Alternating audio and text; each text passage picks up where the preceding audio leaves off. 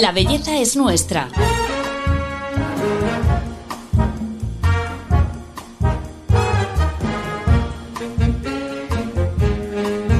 Un podcast de Telva. El confinamiento nos trajo el teletrabajo, el valor por una terraza o jardín, nuestra versión más cocinillas y el entrenamiento online. De hecho, la población que lo hace pasó del 5% al 30% después de la pandemia. Una esterilla, dos pesas, unas gomas, es todo lo que necesitas para estar en forma entrenando en casa. Bueno, eso y fuerza de voluntad. Y también una voz que te guíe como la de Coco Constance, más conocida como Fit Coco, instructora de pilates, de hipopresivos y graduada en psicología, que lidera un proyecto en Instagram donde entrena a cerca de 400.000 seguidoras. Yo entre ellas. Coco, bienvenida al podcast de Telva. Buenos días, muchísimas gracias. No sabes la ilusión que, me hace tenerte porque mm, eh, yo ya siento que, te conozco, porque como entreno contigo desde hace cerca de, un año, pues eh, tu voz a mí me resulta muy familiar. Entonces hemos pasado muchas horas juntas ya sí. ¿eh? bueno, Coco, nos está, estamos hablando contigo, tú vives en Barcelona, y nosotros estamos desde Madrid, o sea que que aquí en conexión directa. Lo primero de todo, eh, ¿cómo eh, empezó FitCoco y cómo visualizaste eh, este filón del entrenamiento online? Pues mira, FitCoco nace en 2018, dos añitos justo antes de la pandemia, cuando yo decido cambiar un poco el rumbo de mi vida, cuando me encontraba un poco perdida y dedicarme al pilates y al bienestar. Yo en ese momento tenía ya un perfil de Instagram que es CoConstance, que está más enfocado a mi día a día y un poco viajes, escapadas. Y dije, vale, a ver, este, este nuevo rumbo, este nuevo camino, camino eh, lo voy a tener que transmitir, no sé de qué manera, porque por Constance no quiero liar a la gente. Y decidí abrir un nuevo Instagram y en septiembre de 2018 nace eh, Fit Coco con esta idea de, de enseñar como mi camino desde cero, como una chica que quiere meterse en el mundo de, de la alimentación saludable, de una buena rutina de deporte y a la vez formándome. Y la idea fue enseñarlo desde cero, tipo, hola chicas, soy Coco, me voy a formar como profe Pilates, quiero empezar a entender este mundo saludable y si me quieres acompañar, pues súbete conmigo al carro. Y empecé desde cero, tanto el Instagram como, como mi nuevo camino y así poco a poco creciendo. Ya desde antes de la cuarentena tengo que decir que yo eh, entrenaba bastante en casa, todo lo que yo aprendía en mis formaciones y la creación un poquito de mi método ya la practicaba toda en casa. O sea que yo ya tuve un poquito el hábito del entreno en casa desde antes. Y me parecía algo súper cómodo, la verdad, súper práctico. Y ahí empecé a grabar los primeros vídeos en casa. De hecho, si vas a mi perfil de FitCoco, que por cierto se escribe con dos Fs, y bajas abajo de todo, verás que hay vídeos míos como más tímida, sin voz, con música de fondo, ah. los que yo ya practico en casa. O sea, que he evolucionado yo también en mi perfil. Bueno, y hasta los 400.000 seguidores, qué barbaridad. Coco, ¿qué crees que es lo, que a la gente le, engancha de, de entrenar en casa con eso, pues con un vídeo a través de Instagram? Pues mira, yo diría que bastantes cosas. Y la primera es la comodidad que es entrenar en casa. O sea, si tú encuentras el entreno que te gusta y tienes ese rincón en casa, ya solo te falta ese clic de motivación para tirarte al mat y ponerte a entrenar. O sea, que yo creo que cuando lo experimentas y, lo pruebas más de una vez, porque sí que es verdad que las primeras veces de algo ya sea de que escuchamos una canción, que, probamos un alimento por primera vez o cualquier cosa. La primera vez no suele ser un wow, pero sí que si sigues ahí y eres un poco más consistente y le das una segunda, tercera oportunidad, te acabas enganchando como todo. Y el deporte en casa te das cuenta de los beneficios que tienen. Así que yo feliz de poder haber eh, eh, aportado esto un poquito a la sociedad, la comodidad de entrenar en casa y cómo puedes hacer un entreno igual de bueno en casa que fuera de casa y, feliz yo también de haberlo adaptado en mi vida y en mi día a día, porque así es como entreno ahora. ¿Cómo podemos hacer para, para, engancharnos? Porque tú estabas hablando ahora eso de, que no nos quedemos en la primera o segunda vez porque nos cuesta más. ¿Cuánto tiempo tardamos en coger ese hábito? A ver, para engancharnos al ejercicio en general, ya sea en casa o fuera de casa, yo primero de todo te recomendaría que decidas con qué empezar, porque hay muchísimas disciplinas. Puedes desde empezar corriendo, empezar levantando peso, empezar haciendo pues cycling, empezar haciendo pilates, body pump, hay millones de disciplinas. Entonces yo creo que hay que empezar decidiendo por dónde vamos. Y, por eso yo en ese momento, que, también me hizo un poquito esta pregunta, decidí meterme en el Pilates, porque considero que es una disciplina y un método que lo engloba un poquito todo. Con el Pilates tonificas, ganas flexibilidad, ganas fuerza y también te enseña a entrenar desde el centro, que es algo que la gente no suele como conocer, y es uno de los eh, objetivos y beneficios principales del Pilates, que es el que te enseña a entrenar desde el abdominal que es desde el centro, desde, donde sale toda la fuerza y que luego la expandes un poquito por las extremidades. Y para mí el Pilates es una muy buena base para luego poder hacer ejercicios eh, y otras disciplinas eh, ya con una postura mucho más correcta y con una buena ejecución de ejercicios. Así que primero todo decide qué disciplina eh, quieres hacer. Luego, ponte ejercicios realistas. O sea, no. La gente cuando empieza a entrenar desde cero me da la sensación de, ¡guau! Eh, voy a ir a tope, estoy yendo cada día al gimnasio, me estoy poniendo súper fuerte, he dejado de consumir cualquier alimento que no sea tan saludable. Y, yo les miro como, yo creo que eso no te va a funcionar. Ser realista, baja un poco el ritmo, poco a poco. Y no me valen las los, retos de, venga, va, un mes para operación bikini. No, no, es que el ejercicio no se trata de un mes, no se trata de estar una semana a tope, hmm. sino que se trata de irlo desarrollando y creando este camino poco a poco. Así que sin exigirte mucho, un día sí, un día no, eh, te lo vas marcando en la agenda y poco a poco vas haciendo. Sobre todo sin frustrarte, escuchando a tu cuerpo cada día que es lo que te pide y celebrando los pequeños logros, que cada día en este mundo descubres nuevas sensaciones, nuevos cambios y creo que eso es lo, lo que, en lo que te tienes que centrar más que en la frustración. Sí, es muy importante esto que dices porque a veces entras en una dinámica cuando te propones entrenar de, eso, de sentirte culpable si no lo logras, eh, de, sentirte frustrada, de, obsesionarte un poco, ¿verdad? Y, hay que vivirlo de una mm. forma más saludable, como tú dices. Sí, sí. Y luego lo, que, lo de los 21 días que me comentabas, sí que es verdad que se dice que un buen hábito o un nuevo hábito eh, lo adaptas en tu vida al cabo de 21 días y la verdad es que yo creo bastante en esto, tengo que decirlo. De hecho, en enero hicimos el reto de Fit Enero, que duraba 28 días, pero eran 21 entrenos. Y creo que conseguí que gente nueva se, se uniera a nuestra comunidad y a nuestros entrenos. O sea que sí que yo creo bastante en lo de 21 días. Hmm.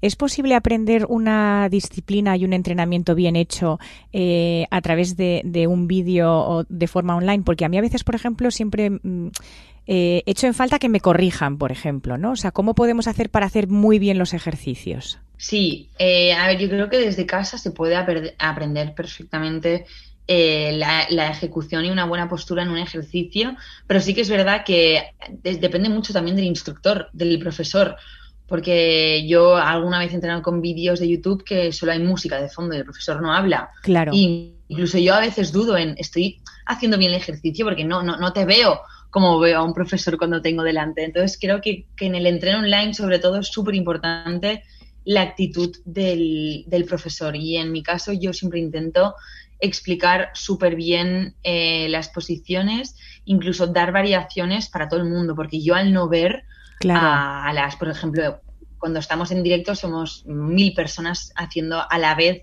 eh, esa clase y yo me tengo que imaginar que tengo esas mil personas delante y cada una con sus limitaciones, porque hay algunas que llevan ya estos dos años entrenando conmigo, que por cierto los cumplimos ya esta semana, estos dos años, o hay gente que quizás se acaba de conectar por primera vez, entonces yo tengo que tener la mente un poco en todas estas personas. Claro. Y sí que se puede, pero eh, eso, yo creo que escuchando mucho las directrices del profesor. Claro. Eh, ¿Qué necesitamos tener en casa para, para, poder entrenar y estar en forma? ¿Cuáles serían los básicos que tenemos que, tener y comprar? Pues mira, yo ahí eh, empezaría con ropa. Ropa lo primero, ¿vale? sí, sí, un par de conjuntos de deporte eh, con los que te sientas sexy y cómoda, creo que es lo primero que tienes que tener en casa, porque mira, voy a poner algún ejemplo. Yo una vez me he visto tirada en el sofá en chandal y una camiseta y decir, va, da igual, me pongo a entrenar así, total, no me ve nadie pero es que al momento en el que pienso esto, ya cambio el clip y digo, es que si entrenas con un chándal ancho, con una camiseta y con el sujetador puesto, es que no vas a hacer el mismo entreno. O sea que para mí la motivación empieza en el momento en el que abres el armario. Y entonces luego ya hablando de cosas como un poquito más de material técnico para entrenar, si quieres entrenar conmigo eh, necesitas un mat. Que luego ahí también está la pregunta de, Coco, ¿qué mat me recomiendas? Pues mm. mira, para mí hay dos tipos de mat, el mat grueso y el mat finito. El mat finito suele estar enfocado para yoga, porque en yoga necesitas hacer muchos equilibrios de pie y cuanto más finito es el mat, mejor puedes mantener el equilibrio. Y luego está el mat, gordito, que está más enfocado a pilates, porque pilates eh, en general es un, es un método en el que la, la espalda está el 80% de la clase apoyada en el suelo y por eso necesitas algo un poquito más grueso.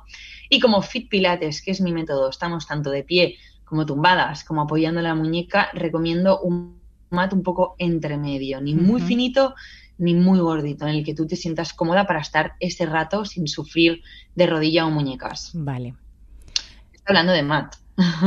¿Tú cómo tienes el mat en casa? El mío, el mío es más bien tirando a gordito porque hacemos mucho ejercicio de glúteo eh, en el suelo, o sea que para que no duele las rodillas. Apoyar rodilla. Mm, total, no, no, es que es súper importante. Yo me he visto, yo me he visto con conjuntos monos, Coco. Es que de verdad es muy importante, aunque estés en casa. Totalmente.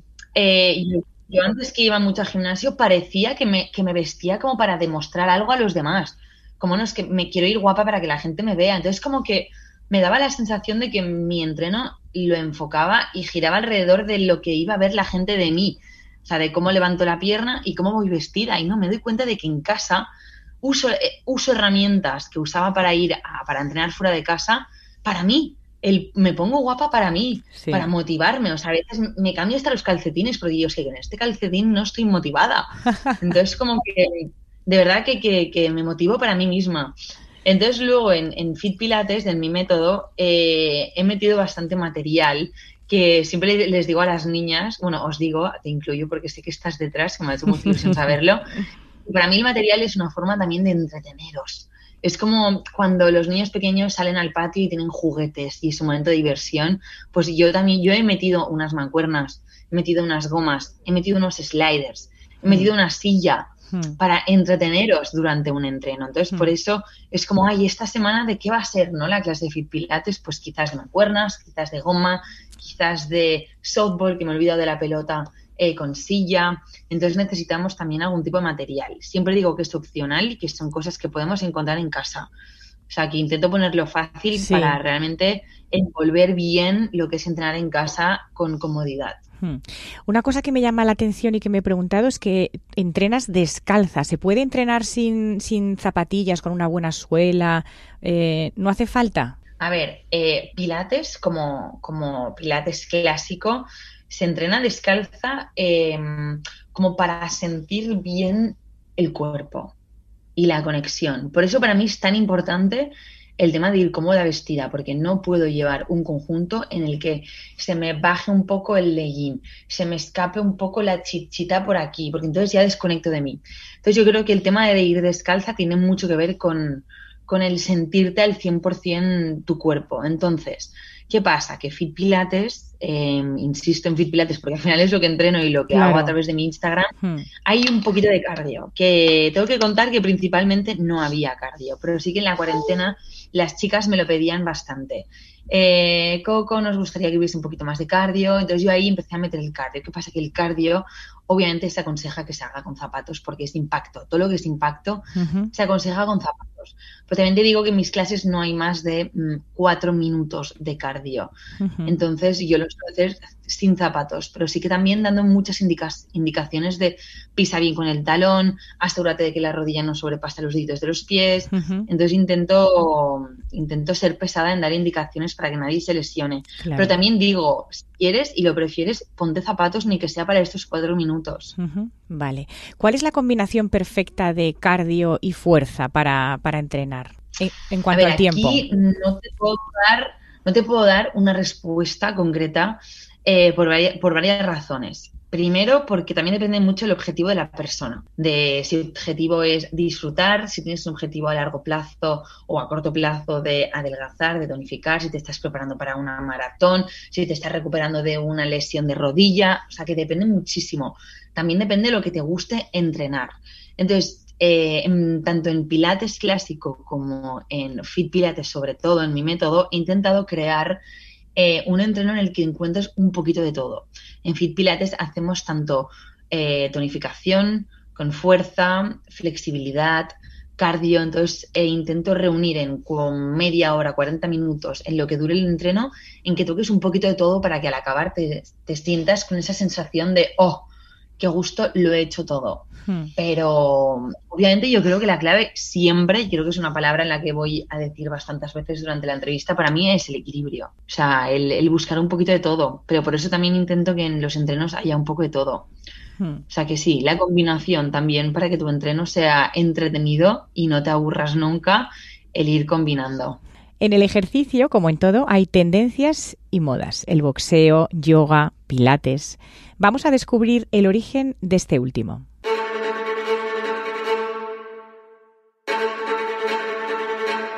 Joseph Pilates fue un boxeador y animador de circo que en 1915 fue recluido en el campo de refugiados de Nokaloe, en la isla de Man, Gran Bretaña, durante el transcurso de la Primera Guerra Mundial. Allí pasaba los días observando el deterioro mental y físico de sus compañeros de prisión, algo que contrastaba con el dinamismo de los gatos callejeros que merodeaban por la prisión. ¿Por qué los gatos estaban en tan buena forma mientras los humanos eran cada vez más pálidos? Se preguntaba. Según cuentan, Pilates empezó a observar sus movimientos dándose cuenta de que sus constantes estiramientos eran la clave de su vitalidad. Inspirado por estos movimientos, comenzó a desarrollar una serie de ejercicios para estirar los músculos humanos. Así nació la contrología. Una vez acabada la guerra, se fue a Estados Unidos y abrió su primer gimnasio en 1927 en la 939 de la Octava Avenida, donde permaneció durante más de 40 años. Bueno, qué curiosa la historia, Coco. Pues sí, la verdad es que algo muy guay de Pilates para mí es que detrás hay, está Joseph Pilates y con su historia y su biografía, que además es súper inspiradora. Y algo que me llamó mucha atención también de la historia de Joseph Pilates, que no hemos nombrado todavía, pero en Pilates también existe em, el entreno con máquinas, es que eh, Pilates, cuando estaba en el hospital así con sus compañeros, esto que comentabas, que se dio cuenta de que los músculos eh, como como que te quedabas como muy atrofiado cuando pasabas días en un hospital en una cama, se dio cuenta que sacando los muelles de debajo de las camas, empezó a crear los Cadillacs y los Reformers, que obviamente no son los mismos ahora, pero a través de los muelles como que empezaba a mover las piernas de sus compañeros, los brazos y, me hizo mucha gracia. Y de alguna manera siempre que entreno con muelles me acuerdo de él. Entonces esto es guay, esta conexión directa con, su historia. No, no, es, la verdad es que es alucinante. Eh, eh, tu, sistema de entrenamiento eh, es una mezcla de pilates, pero luego incluye muchos ejercicios de fuerza, ¿no? Sí, al final mi método es llamado Fit Pilates porque es con las bases fundamentales y originales y clásicas del Pilates, yo le doy un toque fit. Entonces son como clases un poquito más duras, más, como más spices. Y hmm. sin alejarnos de, de lo clásico, meto cositas guays para que haya, para que haya bastante reto en las clases. Hmm. Eh, quería preguntarte, eh, ¿el cuerpo cómo se va haciendo al ejercicio? Porque, por ejemplo, tú estás entrenando meses y, notas los resultados, obviamente, que esto es muy importante para engancharte también, notar que, tonificas y demás, pero de repente, por lo que sea, dejas de hacer deporte un tiempo y, y parece como que es muy poco agradecido el cuerpo. Sí, a ver, yo tengo que decir que desde que empecé eh, con, con FitCo en 2018 no he sentido ningún parón en el deporte porque realmente de verdad que me he vuelto súper constante, súper disciplinada y como máximo me, he estado, pues no sé, la semana que tuve COVID y, quizá tres días sin entrenar seguidos, pero, pero realmente cuando lo introduces en tu día a día y en tu rutina y lo ves como como un momento súper placentero para ti, es difícil desconectar, porque cuando algo te da tan, tan bienestar y tanta satisfacción, eh, cuesta desengancharte, pero pasa, pasa que puedas tener épocas en las que tienes más trabajo, en las que justo sales de un resfriado, en la que es verano, Semana Santa y desconectas un poquito del deporte.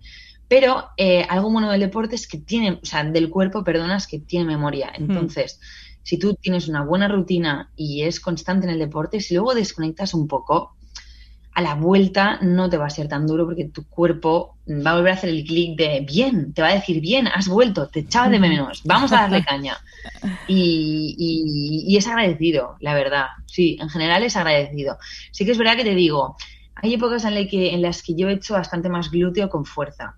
Y la que dejo de hacerlo me siento el glúteo un poquito más flácido. Sí. Y es que el músculo del glúteo es el más grande y el que cuesta más de tonificar pero sí que pueden haber altibajos. Y durante estos últimos, pues estos tres, cuatro años, he sentido altibajos, épocas en las que mm. me he engordado, en las que he adelgazado, me he sentido más tonificada, me he sentido menos, porque mi rutina varía, pero no varía mi constancia en el deporte.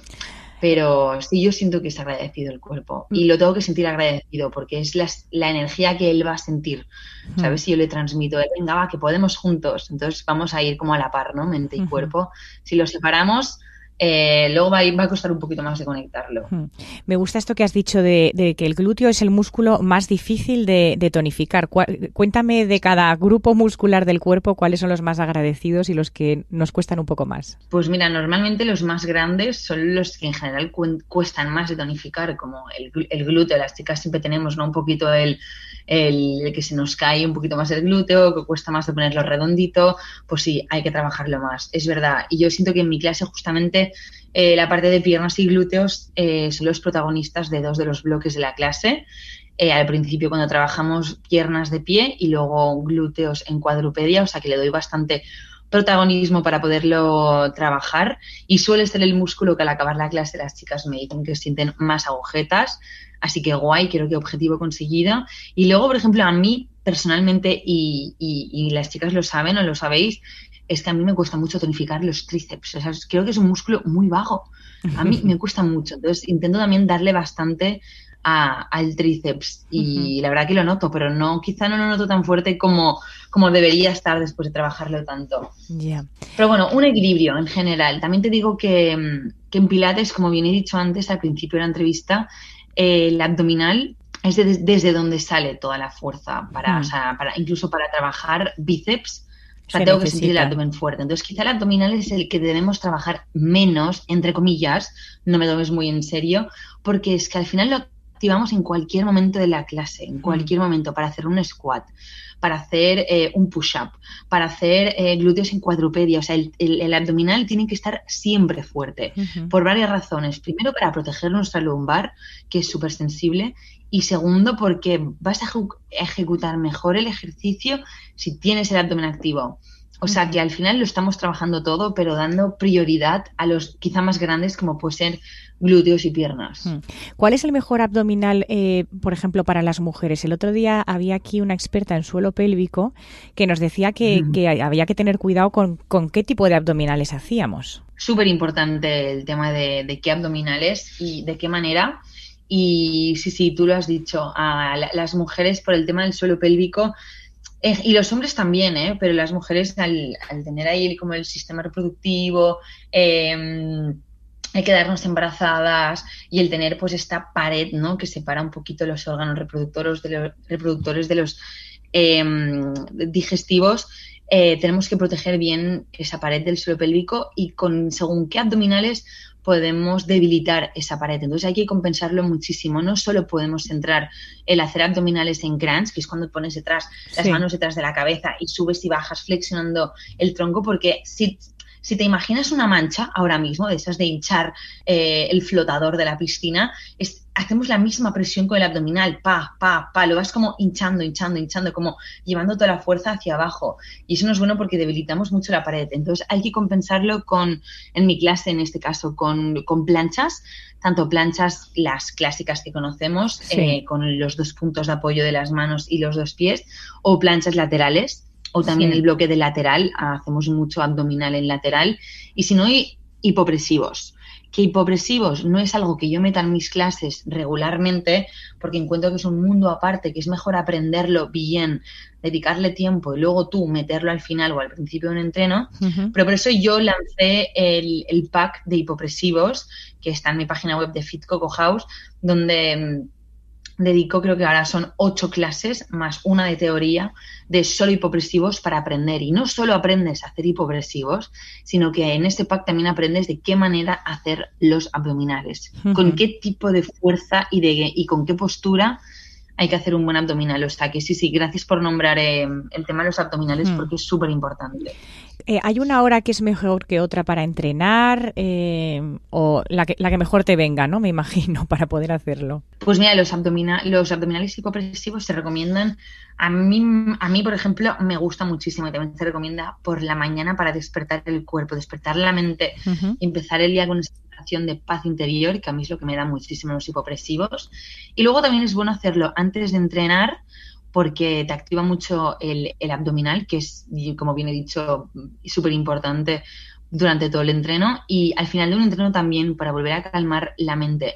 No se recomienda al final del día porque eh, te puede como activar el sistema, creo que es el parasimpático, y quizá no te deja dormir del todo bien. O sea que mejor por la mañana y antes o después de un entreno.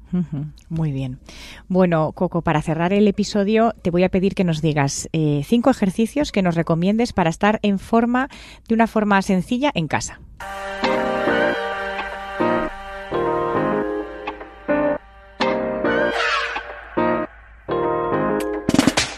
Uno, glúteos con squat. Dos, como habíamos dicho, abdominales en, plancha o en hipopresivos. Un poquito de cardio siempre viene bien también para alegrarnos. Andar, súper importante. Y acabaría con unos estiramientos. Supongo que podría estar bastante cabreado con lo que me pasó. Pero cuesta seguir enfadado cuando hay tanta belleza en el mundo.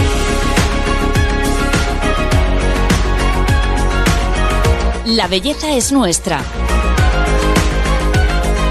Un podcast de Telva. Bueno, hasta aquí el capítulo de hoy de La belleza es nuestra, Coco. Muchísimas gracias por, por todo lo que nos has enseñado. Gracias a Telva y a ti por invitarme, ha sido un placer, la verdad y espero verte pronto detrás de la cámara. Sí, y, vamos a animar a todo el mundo a que empiecen con entrenamientos cortitos, ¿verdad? Que tienes vídeos de 15 minutos que es muy fácil de hacer en casa y, es una buena forma de empezar, ¿no? Pues lo que decíamos antes, eh, es muy práctico el tema de tener vídeos cortos de 10-15 minutos porque vas con la idea de, venga, voy a hacer un entreno de 15 minutos y de 15 en 15 verás cómo acabas haciendo uno de 45, una hora fácil Así que sí, lo bueno es que desde mi web o desde mi Instagram eh, te puedes montar entrenos personalizados cogiendo vídeos cortos y acabar haciendo un buen entreno. Así que sí, recomiendo a todo el mundo que pruebe el entreno en casa, que es súper práctico, cómodo, te ahorras mucho tiempo y al final es encontrar tu momento en tu hogar y que cojan ese par o tres de entrenos y se pongan a ello. Bueno, pues os, os animamos. Muchísimas gracias eh, por escucharnos, por estar siempre ahí y os esperamos en el próximo capítulo. Ya sabéis, la belleza es nuestra. Hasta la próxima.